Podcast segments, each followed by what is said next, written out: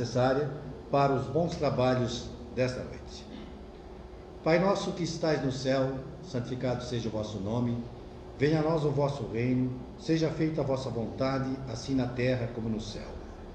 O pão nosso de cada dia nos dai hoje, perdoai as nossas ofensas, assim como nós perdoamos a quem nos tem ofendido.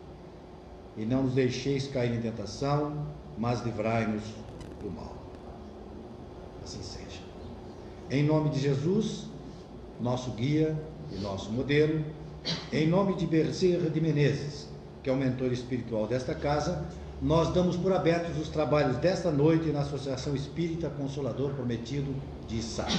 Nós estamos no mês de aniversário. E no mês de aniversário são realizadas as palestras especiais. Hoje nós temos uma palestra em dupla.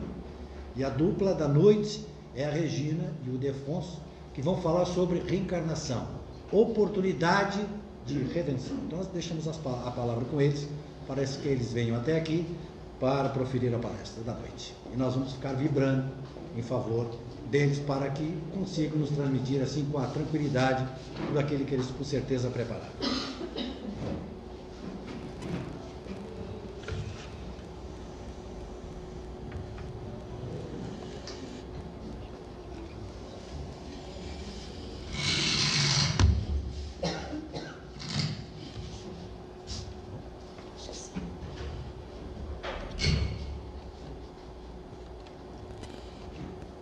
noite, meus irmãos. Que alegria estar nessa casa, nesse espaço tão duramente conquistado. Tanto que sonhamos estar aqui e enfim chegamos.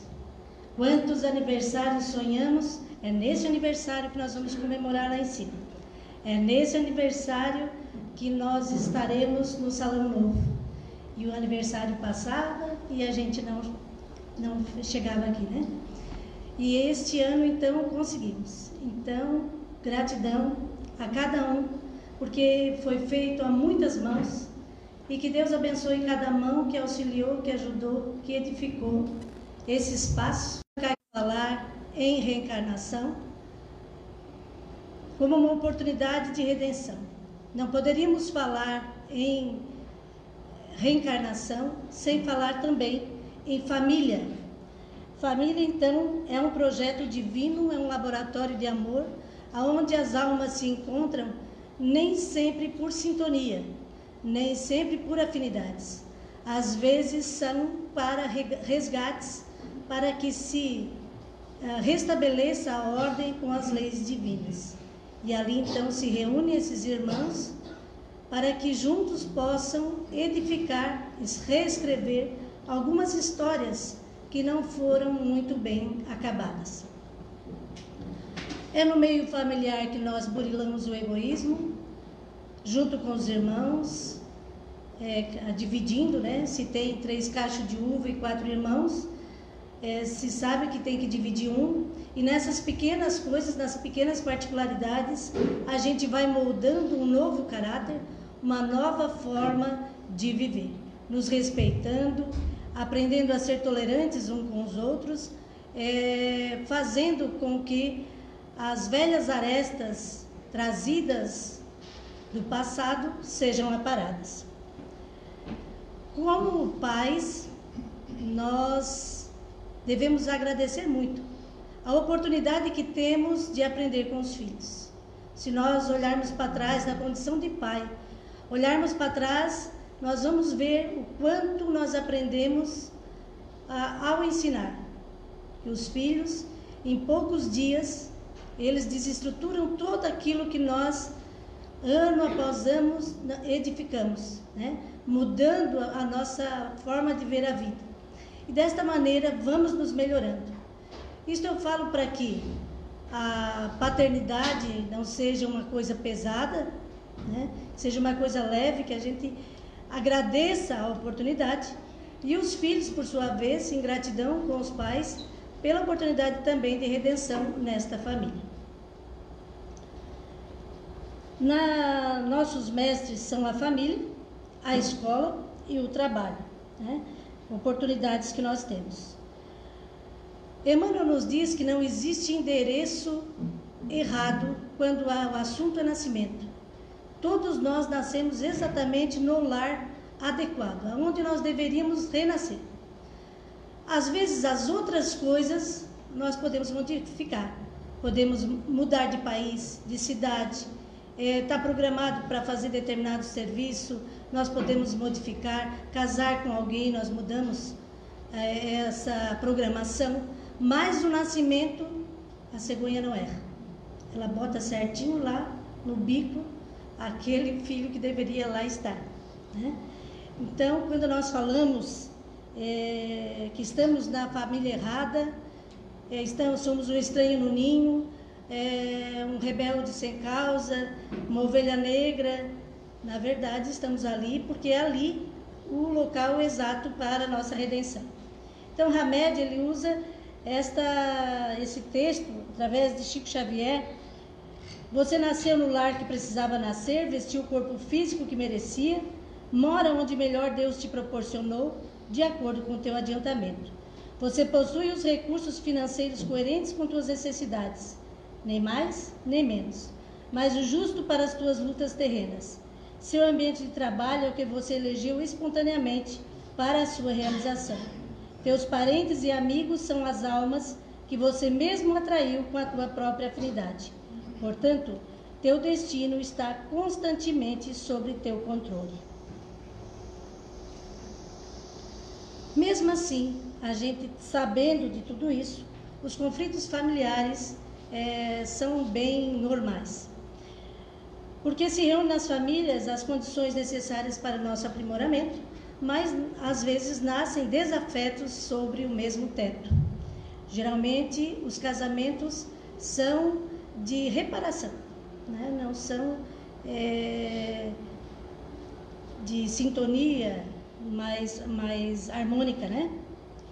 Então tem aqui uma historinha de um pai de saqueadores. Havia um pai muito prestativo, muito cuidadoso com os seus filhos, ele tinha quatro filhos, porém, apesar de ele colocá-los na escola, colocá-los para trabalhar, fazer determinadas atividades para impulsioná-los ao progresso, mesmo assim, esses filhos, eles eram é, difíceis de serem conduzidos. Não queriam nada, não queriam estudar, não queriam trabalhar. Talvez dessa geração nem nem, né? Nem trabalha, nem estuda. Então foram observar lá atrás por que, que um pai tão precioso tinha filhos tão relapsos. E lá na, na, em situações anteriores, em reencarnações anteriores, se percebeu que aquele pai zeloso de hoje era um saqueador. Ficava numa estrada erma onde passava várias riquezas e ali saqueava. E o negócio prosperou. Ele gostou daquele local porque conseguia roubar bastante gente e quis ampliar o negócio.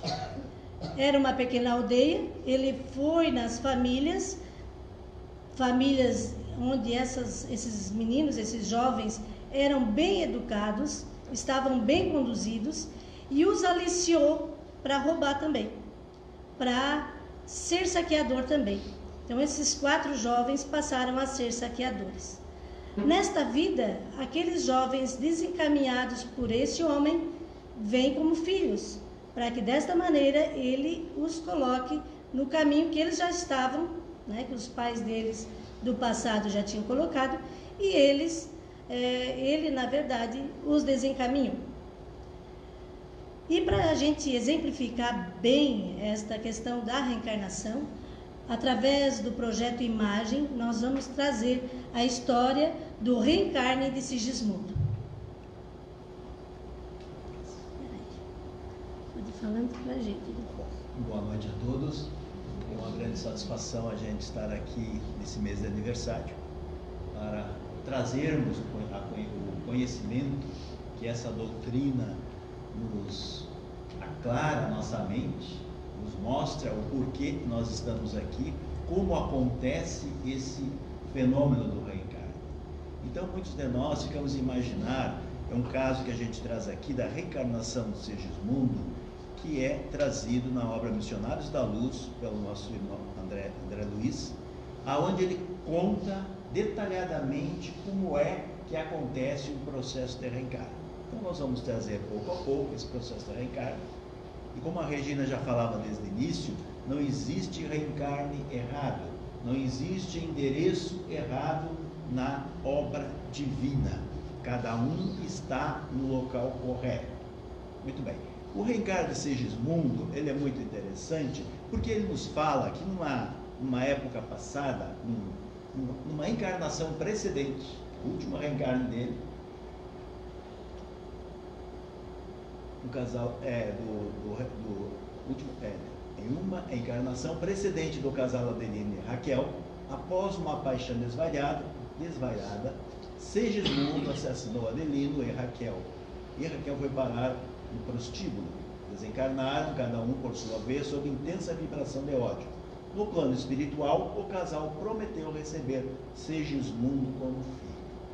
O que, que acontece? O casal, Adelino e Raquel, estavam casados e Segismundo acabou conhecendo Raquel. Se apaixona por Raquel. Raquel também se apaixonou por Segismundo. Mas Segismundo pensou: e agora? Estou apaixonado por Raquel, ela é casada, o que eu faço? Como vou chamar a atenção de Raquel? Como vou poder passar a viver com Raquel? E aí ele trama um plano.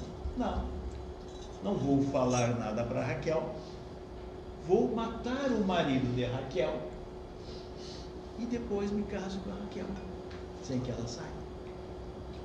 Sigismundo comete homicídio, Raquel acaba sabendo e acaba indo para o prostíbulo e lá ela desencarna.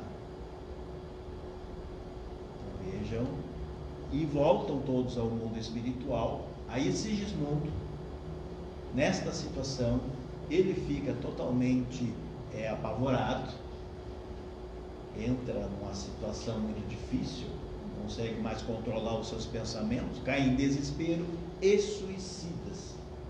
E voltam agora os três para o mundo espiritual. No mundo espiritual, Raquel e Adelino se comprometem em receber Sigismundo no seu lar como filho.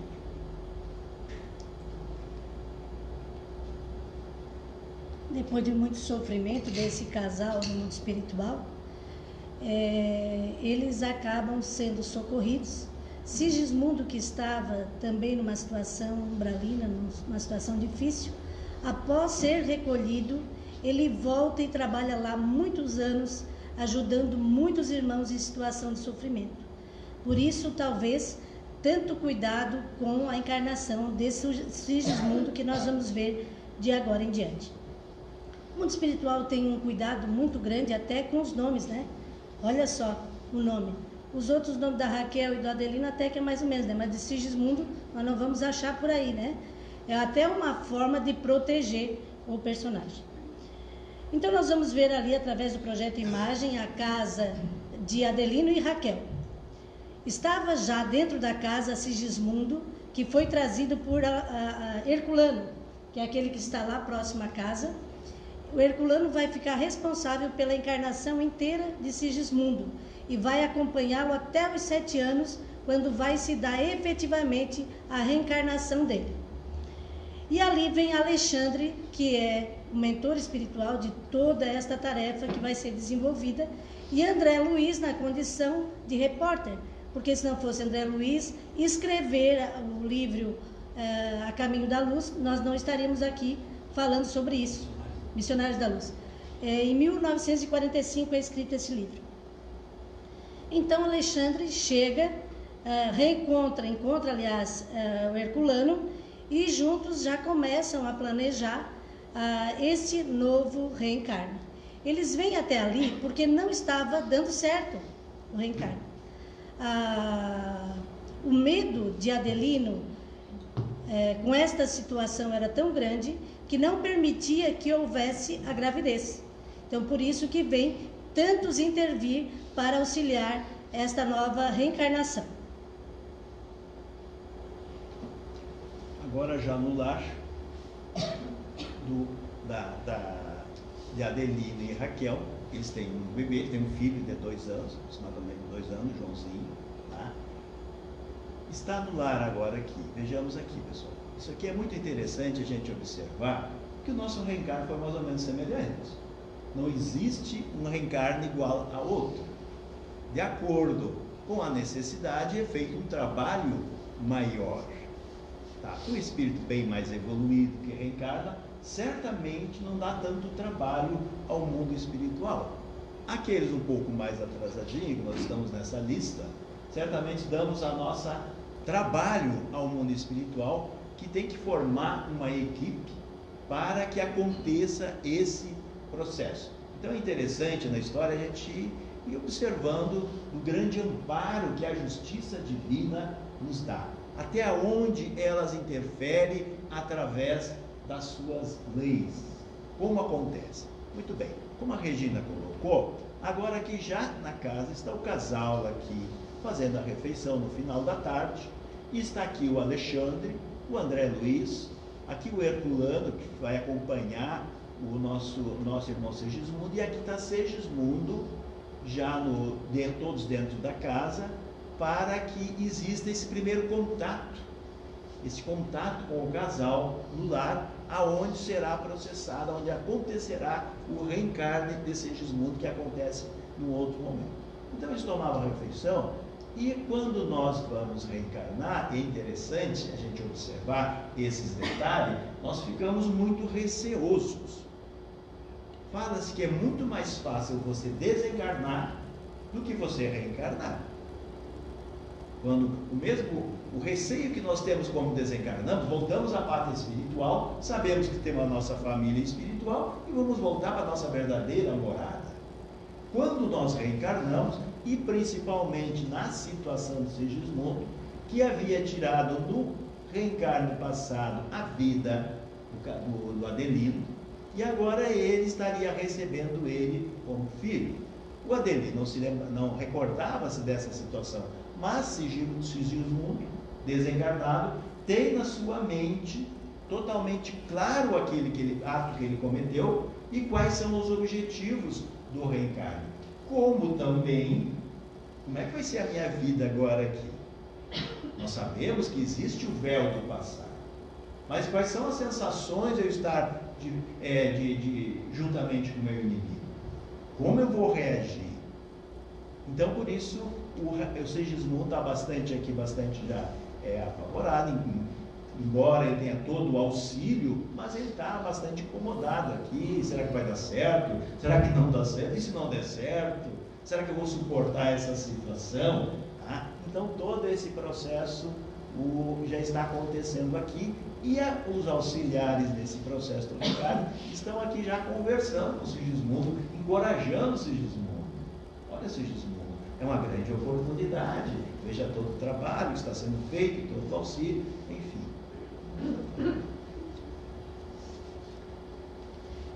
Alexandre, quando chega à cozinha e vê eles ali tomando a refeição, vê que o clima estava muito pesado. Raquel tentava conversar com Adelino. Como é que está a empresa? Está tudo bem? Mais ou menos. E aquela partida para São Paulo deu certo? Não.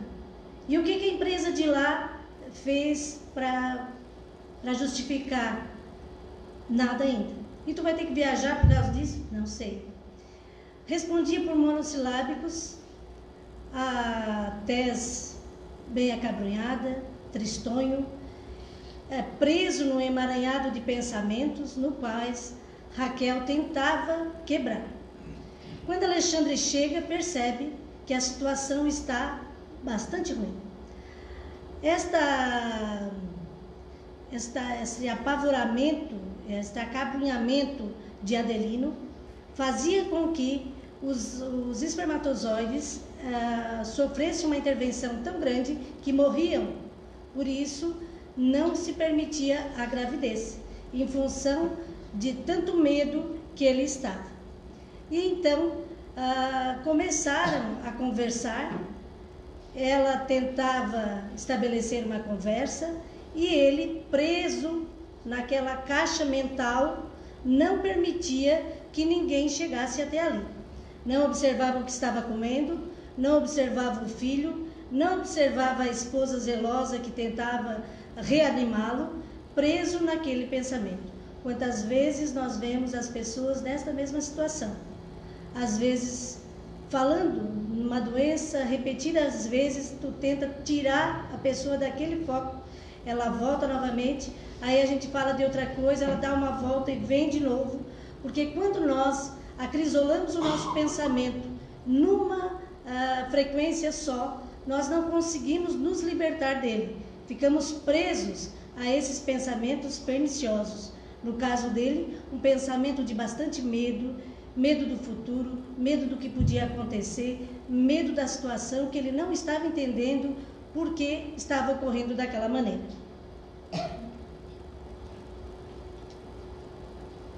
Alexandre, vendo essa situação, vai aproximar o casal, falando desse jeito, não se entendendo, com essas conversas, com a conversa, com o tipo de conversa. Então eles teriam que melhorar aquela situação, melhorar o clima para que pudesse acontecer o reencarne de Sigismundo. Tá? Então o que que Alexandre faz?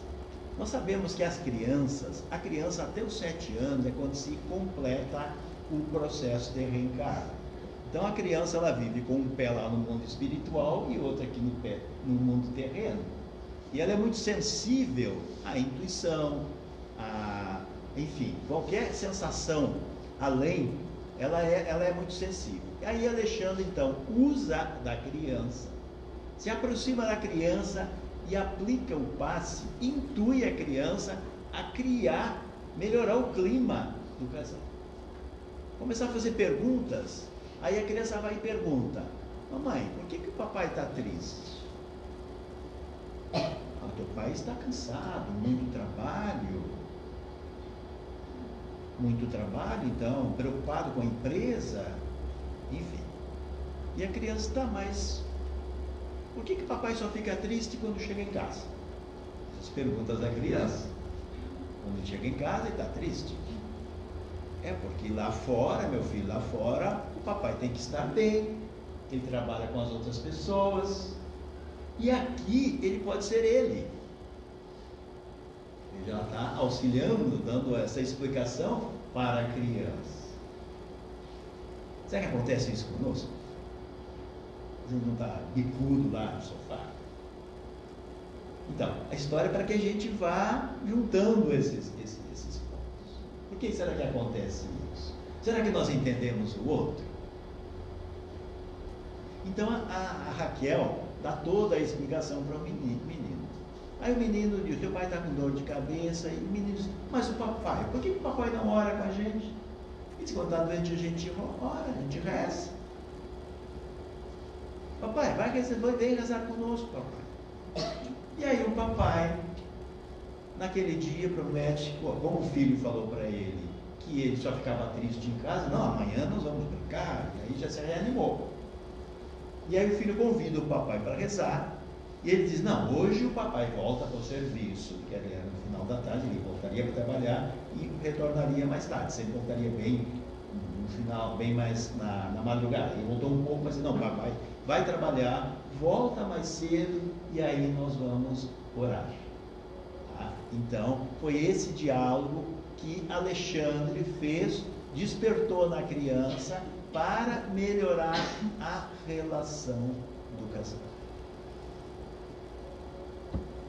Adelino, vendo que a preocupação da criança era bastante grande, a solicitude, a puereza daquela criança nas perguntas infantis, mas tão preocupado, vendo que ele era tão ríspido com a esposa, tão grosseiro, no entanto, ela ensinava o filho a, a orar pelo pai, ele se compadeceu e uh, abriu seu coração. Disse: Não é a empresa que está me causando tanto mal. É porque durante a noite, quando eu durmo, eu sinto que alguém está atrás de mim querendo me matar. E eu não consigo mais dormir. Cada vez que eu deito, eu percebo esta situação e fico apavorado. Já tenho um medo horrível de dormir tenho às vezes a sensação até que estou ficando louco, que vou enlouquecer. porque cada vez que eu relaxo, eu percebo este homem atrás de mim e eu sinto que ele quer me matar. Desta maneira, o menino, condoído e vendo que o pai abriu seu coração, começa a dizer: Papai, sabe que a mamãe já me ensinou até a rezar o Pai Nosso? De noite, então, nós vamos rezar o Pai Nosso. Eu vou mostrar como é que se reza. E aí foram estabelecendo uma, um canal, né? porque até então não havia diálogo com a família, era só monossílabos. E desta maneira, Raquel também pôde entender o que se passava no coração daquele irmão, que via ali Sigismundo no lar e lembrava de certo, né, as, a, da, das situações pretéritas, onde realmente Sigismundo lhe tira a vida. Só que na situação agora era outra, mas ele não entendia o que, que estava acontecendo. Veja aí como é interessante a conversa, né? Raquel ouve Sigismundo, o, o marido, entende o marido. Quantas vezes nós deixamos de falar, não falamos, não colocamos para fora aquilo que nós estamos sentindo e que está nos causando aquele, aquele mal-estar. Muito bem. Agora, está o casal aqui orando com o menino. O menino faz uma prece, faz o Pai Nosso, na sua linguagem infantil, convida, pede pelo pai, pede pela mãe, pede pelos, pelos seus anjos, santos protetores, enfim, que nós quisermos, o nome que nós dermos. O pessoal aqui do, do, do Reencarne, que estava aqui no, na sala, nós estamos sendo convidados também, vamos até ao ambiente orar junto com o casal. Aqui cabe, pessoal, para nós entendermos também um pouco o que acontece quando nós fazemos o evangelho no lar. Quando nós chamamos para junto nós, nos reunimos em família, o evangelho no lar, isso aqui está orando, é o evangelho em família, estamos orando, a espiritualidade amorosa vem até o nosso ambiente para orar conosco. Quando ela vem até o nosso ambiente, ela ilumina todo o nosso ambiente. Nos acalmamos, tá? é o fato que está acontecendo aqui. Então, o casal orando, toda a espiritualidade aqui, outros espíritos mais aqui, que foram convidados, estão aqui participando desse momento da prece em família. Ah, se soubéssemos o valor da prece, né? E a proteção que tem o Evangelho no Lar é, fazer, né? Para pedir essa proteção dos espíritos amigos desses espíritos responsáveis por aquela família. Então, durante a noite, como, a, como diz o nosso irmão Edson, né, quando o, o Adelino já estava molinho, já dava para poder auxiliá-lo, porque do contrário, como ele estava antes, não tinha como. Quando ele já ah, ofereceu as condições necessárias, ah, o grupo, após o sono, é, foi até o quarto do casal. Raquel, tão logo acorda, ela percebe ali a avó dela. Raquel era um pouco mais espiritualizada do que Adelino. E Adelino só acorda, deixa o corpo físico ali, nesse ensaio para a morte que fizemos todas as noites, deixamos o corpo físico e saímos né, com o nosso corpo espiritual, ligados ali pelo cordão de prata. É, mas, no entanto, ele ainda com aquela ideia de perseguição. Olhando para os lados, vendo se não encontrava este homem que ele pensava estar é, perseguindo a ele. É, com medo, com receio, estava ele olhando para cá e para lá, mas já numa condição um pouquinho melhor. É muito comum nós, durante a noite, quando deixamos o invólucro físico, saímos do corpo, de acordo com os nossos interesses, nós podemos ir a vários lugares. Aquele que se interessa muito pelo seu trabalho, muitas vezes deixa o corpo ali e vai lá trabalhar. Outros que gostam de estudar, muitas vezes encontram amigos espirituais que vão estudar. Aqueles que gostam de farra podem ir para a boemia. E assim por diante. De acordo com os interesses, nós deixamos o corpo e o espírito vai buscar os seus interesses. É muito importante o sono, tanto é que as doenças mentais, né, elas se estabelecem. Primeiro, primeiro indício é a falta do sono. Então, o cuidado, o zelo que nós devemos ter ao dormir, para que nós possamos encontrar bons amigos, poder estudar, poder com nossos poucos recursos oferecer a Deus para poder auxiliar e assim desta maneira vamos também ser protegidos. Ali então Raquel encontra a avó e a Adelino começa a perceber aqueles que estão ali no quarto. Adelino era católico e ele, em primeiro lugar que ele enxergou Segismundo, ele se apavorou, porque era, percebeu que todas as noites ele era, é, quando ele saía, ele ficava apavorado quando saía do corpo. E nesse momento aqui, o Alexandre, que está aqui na frente de Segismundo, tá? então é, lança raios magnéticos tranquilizadores sobre Adelino é, sobre Adelino. Adelino, como estão vendo aqui, o corpo repousa e aqui ele, o espírito, entendeu? O ser que pensa, que enxerga, que fala, que faz tudo. Tá? No corpo perispiritual, que é um corpo igual ao corpo físico, que quando nós dormimos, esse corpo se desprende do corpo carnal que fica repousando a única coisa que nos identifica e diferencia é o cordão de prata que nos deixa, que não está aparecendo, mas nos deixa preso ao corpo de carne. Toda a explicação dizer alguém está falando a primeira vez. Então, aqui está, ó, aqui, ó, Adelino, por exemplo, sai do corpo pelo sono que acontece conosco todo dia. O que, que eu diferencia ele? É o cordão de prata. Esse aqui tem cordão de prata? O, o Alexandre, o Segismundo, a avó da, da Raquel? Não. Por quê? Porque isso aqui já se rompeu com o fenômeno morte. Então, isso é a única coisa que nos diferencia no mundo espiritual. Até se nós estivermos, saímos à noite, como a Regina colocou, e vamos para um baile, e se fala muito, André Luiz descreve com grande propriedade, a única coisa que identifica, tá, esse aqui é encarnado ou desencarnado? Pelo cordão de prata vão saber se o cara está no corpo ou está fora do corpo. Entendeu? Se é um desencarnado ou não. Então, então, isso aqui está, digamos, o Adelino apavorado, e aí o Alexandre começa a conversar com ele e convence que Segismundo não quer lhe fazer nenhum mal.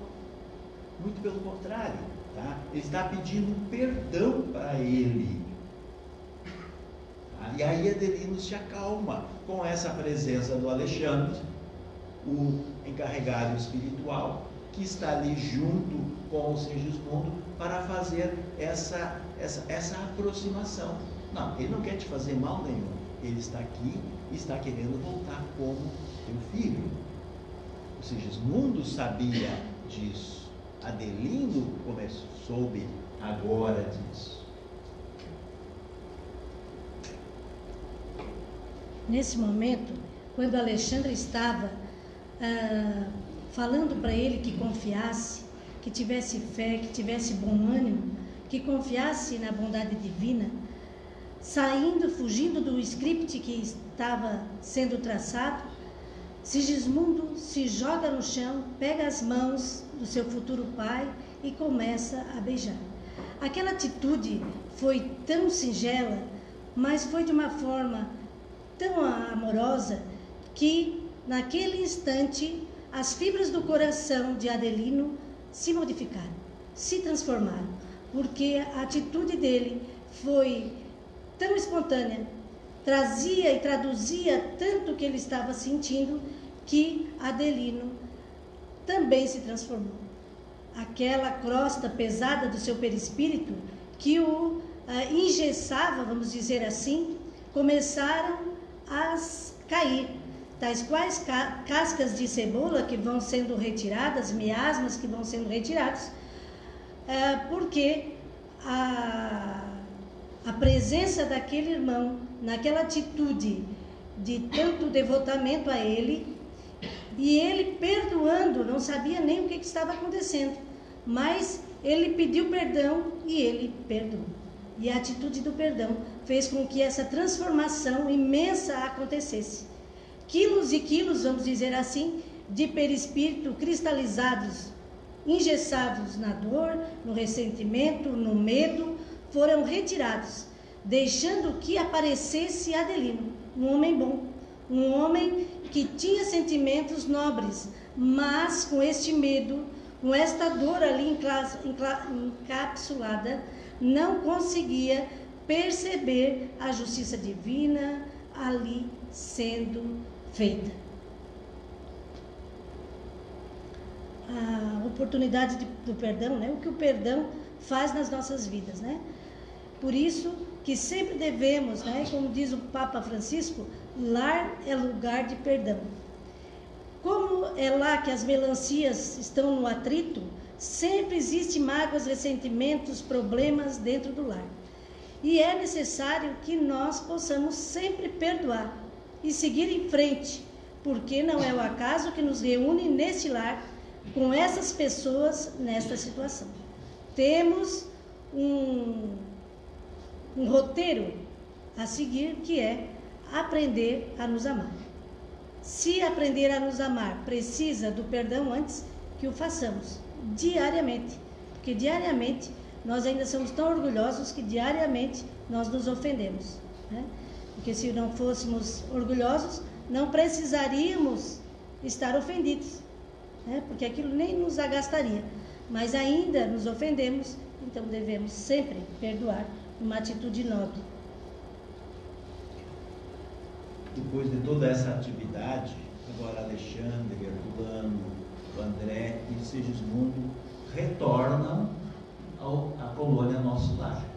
Então, já tiveram esse contato, essa aproximação, o perdão, o, Alex, o, o já com esse contato com o casal, sabendo do seu lar. Então, todos eles retornam tá, para o mundo espiritual felizes com as conquistas de até então. E aí então retornam, retornam no segundo dia. Isso. Na semana depois, então, combinaram que viriam para ali realmente fazer ah, o processo reencarnatório. Então eles voltam ah, Alexandre e André Luiz. Herculano e Sigismundo já tinham ficado lá no lar. É comum, segundo a literatura espírita, que os espíritos que irão reencarnar naquele lar já fiquem por ali antes mesmo de, houver, de haver a, a gestação, para que possam se afinizar com aqueles que serão os seus futuros genitores. Então ali permanecem e eh, aí até fui dar uma olhada, muitos relatam que veem esses espíritos pela casa e depois identificam neles as futuras crianças né? os futuros rebentos reencarnados. Então, está ali Herculano já, Sigismundo e também um grupo de uh, engenheiros da, da genética responsáveis para ver de que forma ia ser feito o corpo de Sigismundo. Nós sabemos, a doutrina espírita nos deixa muito que nós vamos nos construindo através das nossas atitudes. E o nosso perispírito, seu corpo perispiritual, um deles aqui, aqui está Adelino e Raquel, agora já estão mais contentinhos, melhorou a situação. E eles já estão retornando nessa, nessa, na semana seguinte para o reencarno participam também desse processo de reencarne outros espíritos com conhecimento aprofundado sobre a reencarnação. Sabemos que tudo aquilo que nós fazemos na nossa vida, nós marcamos no nosso perispírito. Como falou-se de início, o Segismundo, ele, além de tirar a vida do Adelino, no, no último reencarne, também suicida-se. Então ele lesa o seu corpo perispiritual. Além de lesar o corpo físico, aqui o Delino, aqui o, o Segismundo lesou também os seus órgãos do corpo perispiritual. E aqui estão fazendo um estudo que quando você lesa esse órgão, você vai ter que restabelecer ele. Então, os problemas que nós trazemos, problemas congênitos, problema que você não sabe de onde é que veio, veio de nós mesmos, das nossas próprias atitudes. Então, não é Deus que está nos castigando. Não é o outro que está fazendo aquilo para mim. Não foi um erro divino. Fui eu que, através das minhas atitudes, e é muito interessante isso, pessoal, para nós termos devido cuidado com o nosso corpo físico. Não só no suicida, mas no exagero da comida, fumo, bebida, droga, enfim, o excesso de trabalho, tudo isso nós estamos lesando o nosso corpo espiritual. E vamos vir com deficiência. Então, aqui estão examinando o mapa cromossômico para que, que, o, que, seja adotado aqui é, para o Segismundo, para que ele venha receber o óvulo que vai fecundar, é, melhor, o espermatozoide vai fecundar o óvulo, sejam de acordo com as necessidades do corpo desse mundo, que o corpo físico que ele vai habitar. Então, existe uma equipe maior, como estão percebendo, participando desse processo de reencarnação, examinando aqui esse, esse, esse, esse planejamento. E vejam aqui, o Segismundo, inclusive, está participando. E nós participamos da escolha das nossas provas. Então, bem, quando nós estamos no mundo espiritual, nós estamos totalmente consciente, consciente do que, que eu fiz, consciente do que eu preciso, consciente da situação que eu tenho que passar. Participo, inclusive, das escolhas do meu próprio corpo. É claro que se for um reencarne compulsório, aonde o espírito não queira reencarnar, porque tem os reencarnes, que a espiritualidade traz ali, o lugar é aqui, pronto, não vão nem perguntar para ele. Impor a situação precisa daquele momento assim. Mas, como viram, vejam o Segismundo aqui, embora ele tenha tido o homicídio, depois o suicídio, ele fez no mundo espiritual, ele trabalhou bastante nas colônias espirituais e acabou anulando os efeitos daquele ato, muito grande, muito grande parte dos, efeitos, das consequências do ato dele, anulou já através das boas atitudes. Então, ele teria que ter um problema de no coração. E, mas se fala também, ele vai vir com esse problema. Agora, se ele começar a trabalhar no bem, a desenvolver a caridade, ele, por conta de, dessas boas atitudes, ele vai anular os efeitos daquilo que ele fez. Então veja como é interessante a justiça divina. A justiça divina não é vingativa. A justiça divina vai nos dar novas oportunidades de escolha, de participação. Ele está tá participando, está sabendo. Tá. Embora depois a gente, quando reencarne, acabe esquecendo de tudo isso. E aí ficamos lamentando de Deus, do meu pai, da minha mãe, do meu vizinho, enfim, de todo mundo.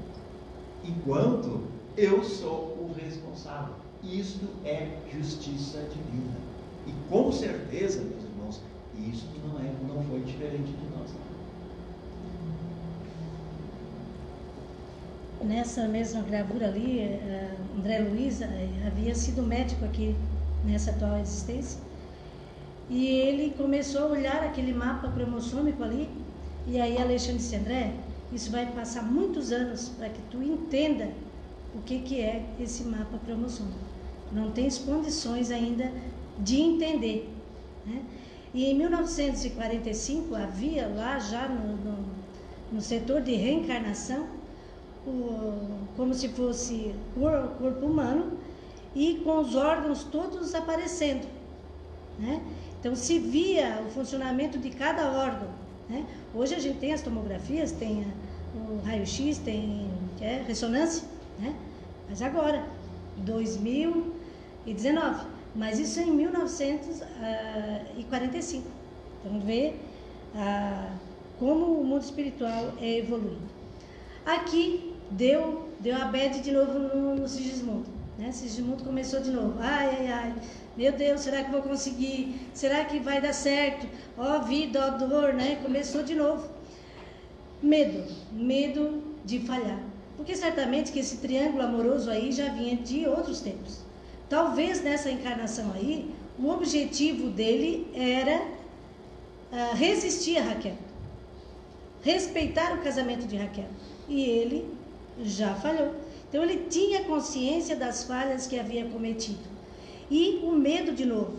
Mas será que vai dar certo? Será que o meu pai vai me ver como filho mesmo? Ou vamos ficar o tempo todo de revolta um com o outro? E começa a desanimar. E aí Alexandre começa a falar com ele, Herculano começa a falar com ele, diz a ele que eles estarão presentes sempre, o auxiliando, auxiliando aquele lar, aquela família, porque como diz o Ildefonso, a justiça divina, ela é, é, ela se faz, só que com muito amor. A gente que mede Deus com a nossa régua, né?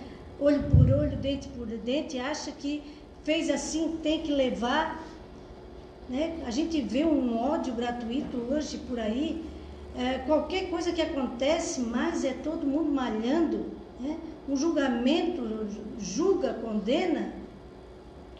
E olha Deus, que percebe as nossas deficiências, as nossas mazelas morais de todos os tipos. Mesmo assim, Ele nos permite tanto aparato Olha o aparato todo aqui. Né? Podia Alexandre dizer assim, vai de novo esses mundos, esse papo, né? Já tivemos essa, essa conversa ontem, né? Agora começar de novo. Né? Estão ali, estão orientando, dizendo que Herculano vai ficar até os sete anos ali com ele, palmo a palmo, cuidando desta situação, para que agora eles tenham êxito. Cada reencarne é uma história. E isso é que deixa a doutrina espírita maravilhosa. Porque somos contemplados de forma diferente de acordo com o que somos. Porque o nosso perispírito, ele guarda através das irradiações que fizemos, tudo aquilo que fizemos de bom ou de ruim. E então é isso que vai determinar as condições que nós vamos reencarnar. Essas encarnações compulsórias do que Delfonso acaba de falar, são aqueles espíritos que não têm condições, às vezes, de é, decidir. Então, se o pai tem um filho que aquele filho não tem capacidade de decisão, o pai é responsável por ele. E é isso que Deus faz com esses irmãos. Então, eles começam e animam Sigismundo. Acontece muitas vezes de uma uh, gravidez não vinha a termo em função de que ah, o espírito, já passando, já fecundado, desiste. Né? Chega lá na, pelas tantas, lá um mês, dois meses, não, eu não vou dar conta. Não vou dar conta, não vai dar conta. Zarpa. Né? E há aí o aborto espontâneo, que vai lá, faz exame, faz, não tem causa aparente Muitas vezes é o espírito com medo de falhar que volta mais cedo para casa e desperdiça aquela oportunidade. Aqui dá bem para ver o pavor de Sigismundo, né? Está chegando a hora, e agora? O que, que eu faço? Eu corro ou fico aqui? Porque já se aproxima o momento que ele já começa a perder a consciência, que nós no processo de reencarne, tá, vai, vamos ficando mais calmos, vamos acalmando, até que nós perdemos aquelas lembranças do passado, vão se apagando, vão diminuindo, vão ficando mais confusa. E aí Sigismundo está, está nesse, nesse processo, depois em seguida a gente vai falar a outra parte que ele é reduzido, tá? Então ele já está bastante, o André, o Alexandre já abre o passe, conversa com ele, continua na conversa, tá? dizendo, olha, nós estamos aqui, nós vamos te acompanhar. Tem o teu anjo de guarda que vai te acompanhar a vida toda. Nós no mundo espiritual estaremos te acompanhando. Tua família no mundo espiritual está orando por ti, está te visitando. vai te visitar. Não tem por que ter medo. Então, às vezes nós pensamos que nós estamos sozinhos. Nós não estamos sozinhos, pessoal. E a nossa família no mundo espiritual é aquela família do sentimento. É aquela família que realmente nos ama. Às vezes nós estamos na família terrena, que é a família que estamos ali por necessidades. Nesse caso aqui, é a família espiritual que vai estar acompanhando ele. Tá? O, próprio Herculano vai ficar auxiliando ele até os sete anos, acompanhando passo a passo, defendendo algum problema, enfim. E aí começa então o processo de é, compactação do perispírito. Os passes são dados longitudinais e transversais, de modo que a cada redução do perispírito também vai se perdendo a memória daquele irmão. Ele vai esquecendo. Como se tivesse aquela, todas aquele, aquelas vivências colocado lá no cartão de memória, né, e botado lá num lugarzinho, mas momentaneamente ele começa a esquecer tudo isso que ele passou, para que, ah, igual uma folha branca, vamos dizer assim, comece uma nova história. Né? Aí, com a educação dos pais, da escola, ele vai forjar novamente o seu caráter, a sua personalidade e fazendo com que aproveite de forma mais efetiva essa encarnação. Então, existe nos livros de André Luiz muitos relatos da, do perispírito sendo diminuído, para que esses espíritos depois uh, retornem através de uma nova oportunidade, através de uma nova encarnação. Vejam, por exemplo, a grande quantidade de irmãos que vêm para auxiliar no processo de reencarne, inclusive os familiares. Aqui, essa senhora aqui foi a avó da Raquel. A avó da Raquel. Então, ela está recebendo aqui o Sigismundo para entregar a sua, a sua neta. Tá? E veja a quantidade de irmãos, todos é, festejando já esse momento que se aproxima tá? para essa, essa entrega que diz o mundo já teve a redução, já falou da redução, é, falou da redução, já na forma de bebê, tá? agora já com a sua memória totalmente já meio apagada, não tem mais aquelas lembranças, como agora o bebê. E aí, então, uma festa muito grande, né? de, de para entregar esse filho para este casal, respeitando a hora do, da conjunção carnal, da hora da fecundação. Ah, todo o grupo se afasta do quarto, porque ali é um local sagrado, é uma câmara de criação, o sexo é uma energia divina, porque é através deles que se cria um novo ser. Desta maneira, toda a equipe espiritual responsável por aquele uh, reencarne estava esperando fora para que depois uh, da conjunção carnal é que houvesse a entrega desse novo ser para aquela nova mãezinha, para aquele novo paizinho que ali estavam se formando. Passou-se duas horas, então, eles já despertos, ali estavam. A grande quantidade de energias vieram porque estavam conseguindo fazer aquilo que eles tinham planejado. Sigismundo estava prestes a reencarnar. Conseguiram. Olha a família espiritual, a, a grande, o grande número de pessoas, de espíritos felizes com esta nova oportunidade.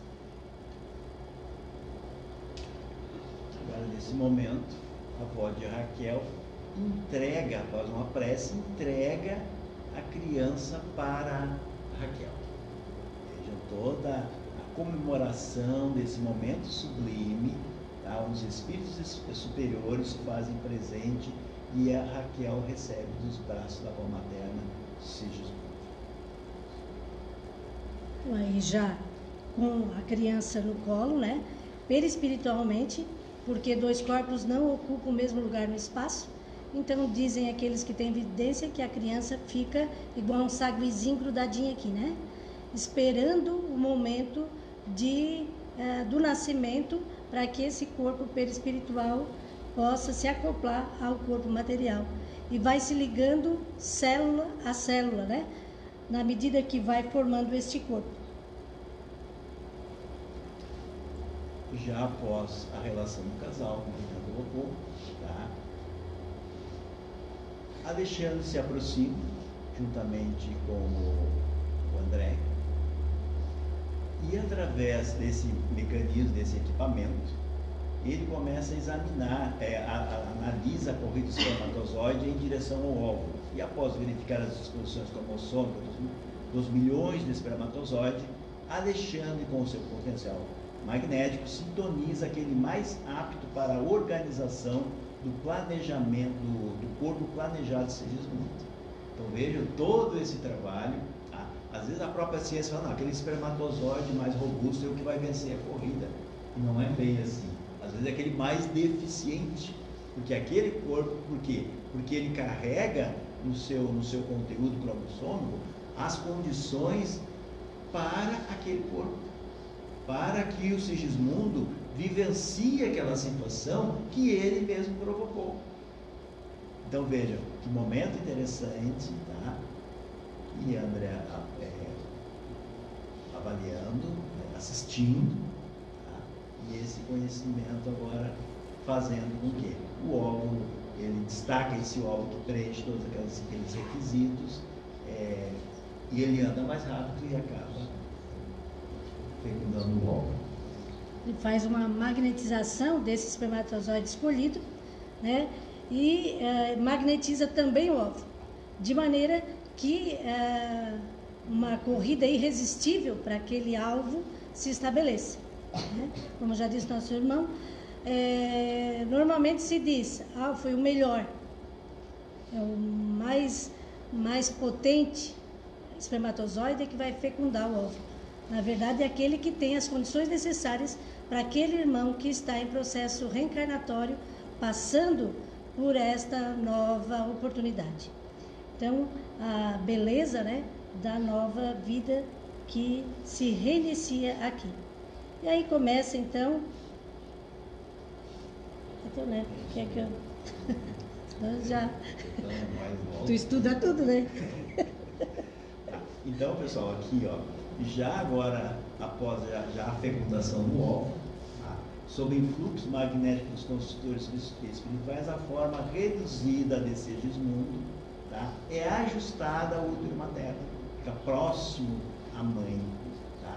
terminando assim a operação inicial de ligação do processo re reencarnatório. Por que ligação inicial? Porque ali inicia o processo reencarnatório. Quando é que acaba esse processo reencarnatório?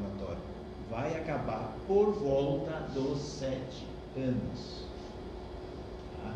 Se fala muito ali que às vezes os abortos, os abortos voluntários, pelo próprio medo do espírito, então se completou o processo. Então os espíritos ali estão aplicando o passe, então, essa, essa etapa aqui está vencida. Certamente agora continua é, nos demais então aqui já estamos na maternidade. Finalmente o rebento veio à luz. Né? É, Sigismundo consegue nascer. É, ali é a maternidade. Até ali, Alexandre e André Luiz acompanham tudo. Herculano permanece no local, porque ele vai ficar junto com essa família até os sete anos desta criança. E eles felizes, né? Porque missão cumprida. Conseguiram colocar esse irmão é, com tantas dificuldades, mas com tanto cuidado, com tanto amor, porque o plano divino tem esse cuidado e esse amor para com cada um de nós.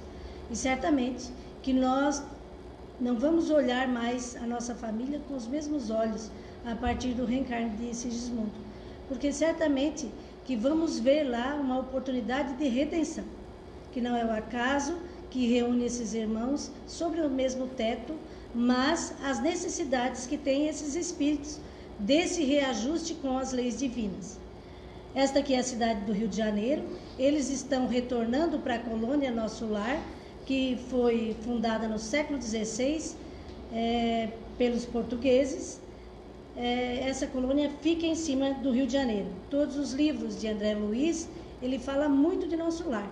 Isso não quer dizer que todos nós, ao desencarnarmos, vamos para lá. Cada um tem a sua, né?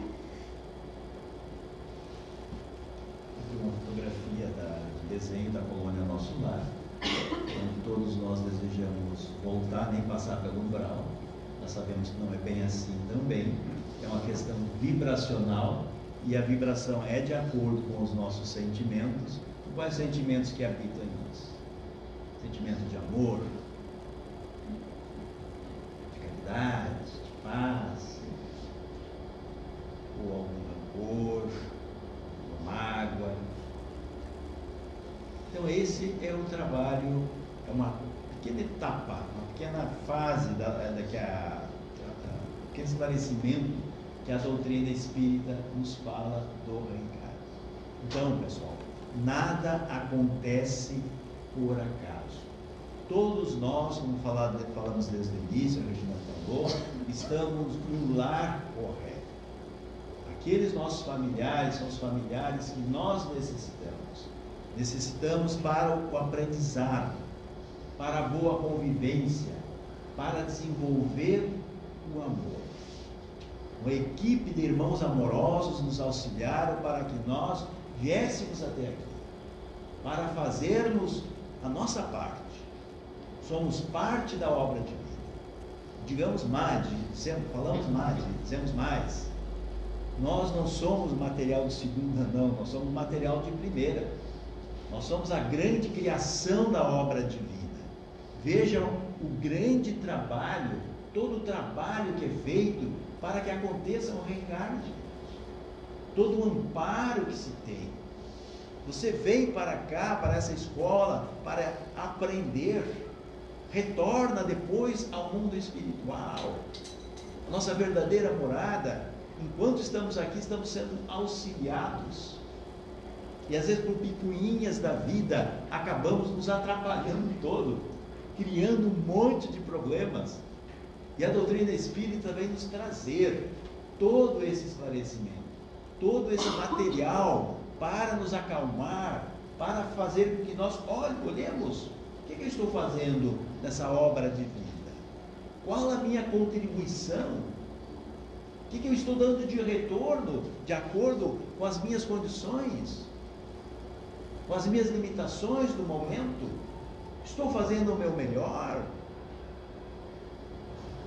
Então, é isso que nós temos que pensar. É isso que nós temos que nos questionarmos. Qual é o meu aproveitamento quando eu voltar para casa? Vou voltar para casa, minha verdadeira morada. Então são momentos de reflexão. E é muito claro todo o processo, como acontece. Poderia estar imaginando, será que é mesmo? Você tem certeza que não. Mas eu não acredito. Mas e se é? Se não é, tudo bem, mas e se é? Então é isso que nós temos que fazer. É aproveitar. Aproveitar esse momento de aprendizagem. Fazermos o nosso melhor aproveitarmos esse conhecimento que nos é trazido dessa forma tão clara, tão convincente. Precisamos fazer muito mais esforço para não acreditar do que acreditar. E nós não temos argumentos para contrariar, para rebater. Então ficamos com aquele argumento que mais nos esclarece. Então era isso aí a nossa colocação que agradecemos a oportunidade. Então, meus irmãos, quando nós vamos fazer uma viagem pequena, um bate-volta, nós já vemos o que, que vamos levar. Né? A roupinha daquela noite, a, um mês, o planejamento é outro, um ano, o planejamento é outro. Nós seríamos muito simplistas de imaginar que nós vindo para a Terra para ficar aqui 60, 70, 90, 100 anos, viéssemos para cá sem planejamento algum. Né? Existe um planejamento muito minucioso para dar todas as condições necessárias para que nós possamos voltar com a nossa bagagem cheia de conquistas para o mundo espiritual. E sempre que ainda, como no caso de Adelino, ele estava indo para um caminho de sofrimento pela, pela dor ali incrustada, houve um projeto de desviar da rota, melhorar aquele irmão. Então, existem todas as condições para que a gente evolua. É necessário que a gente abrace a oportunidade. Diz lá os Dez Mandamentos: honrar pai e mãe. Nós, se olharmos para o passado um pouquinho, vamos ver que os primeiros que aqui chegaram fizeram uma picada no mato. Eles aqui chegaram com todo o sofrimento, com muita dor, e nas condições que tinham, né, fizeram uma picada, abriram um caminho para nós. Veio a outra geração, melhorou a picada, fez uma estrada de terra. Veio outra geração, calçou aquela rua. E cada um que vem faz um pouquinho melhor. As gerações passadas nos entregaram isto do jeitinho que está. Tudo mais ou menos perfeitinho. Talvez a nossa geração seja aquela que deva cuidar muito dos sentimentos, porque parece que esquecemos um pouco disso. Melhorar, lapidar os nossos sentimentos, deixar fora da nossa bagagem pesos desnecessários que estamos carregando sem necessidade. Ódios gratuitos, às vezes, por familiares. Situações de revolta com aqueles que estão junto conosco na mesma caminhada. Se nós tivermos alguma situação de dor, de desconforto, é, de falta de perdão ainda dentro de nós, durante a nossa irradiação, vamos procurar entregar para Deus tudo isso, para que se resolva essa situação, para que a gente, é, como se coloca ali Adelino naquela hora, possa ser trabalhada pelo Criador. Que Jesus possa nos amparar, nos proteger e nos guardar, hoje e sempre, que assim seja.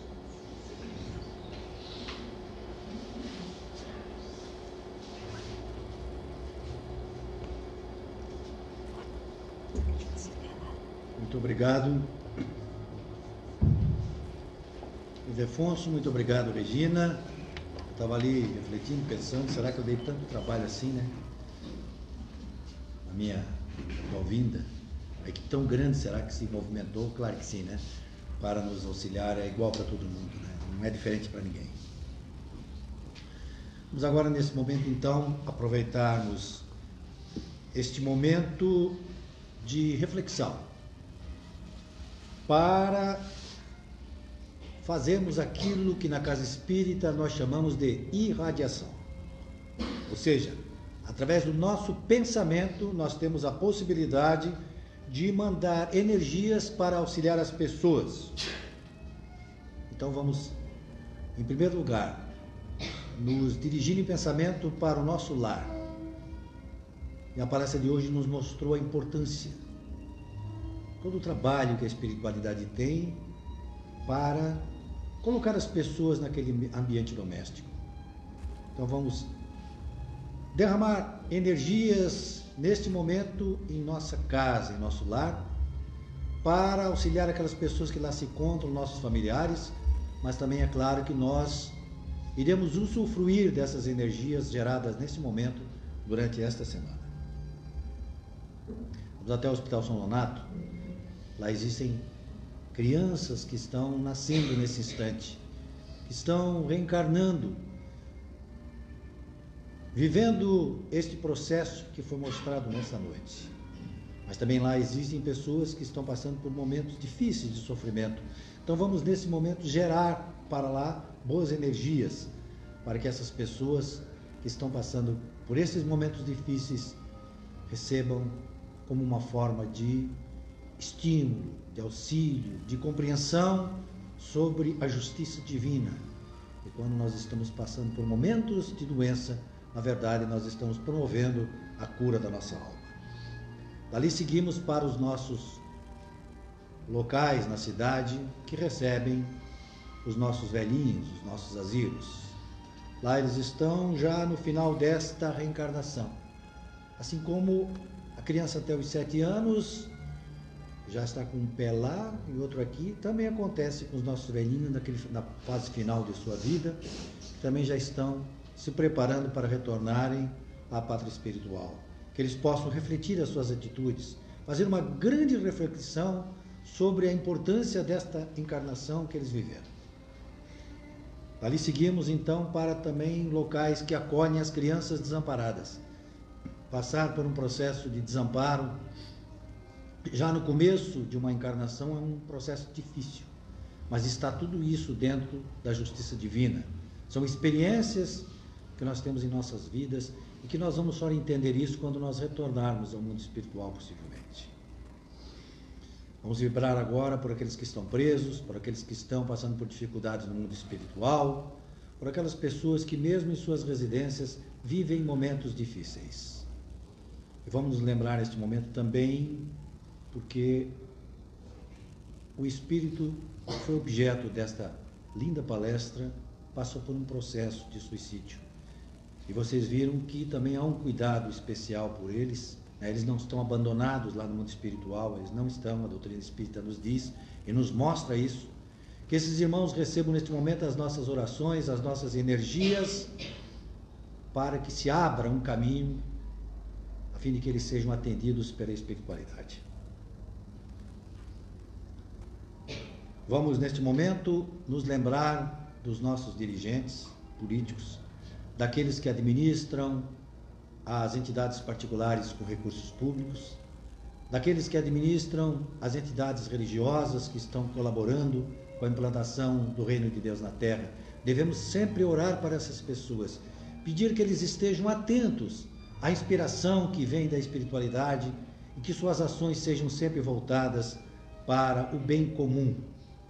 Que é esta a razão porque eles estão à frente destas entidades.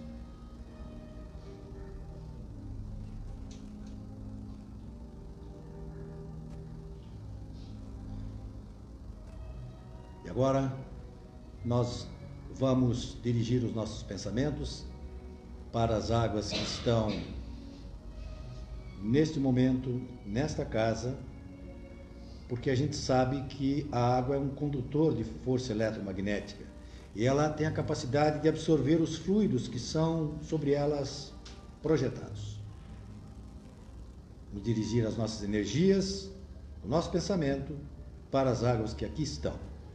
Com a colaboração dos espíritos que nos assistem, vamos adicionar fluidos medicamentosos a estas águas e desta forma vamos colaborar para que elas se transformem num remédio, num alimento para os nossos males físicos, mas também para os nossos desequilíbrios perispirituais.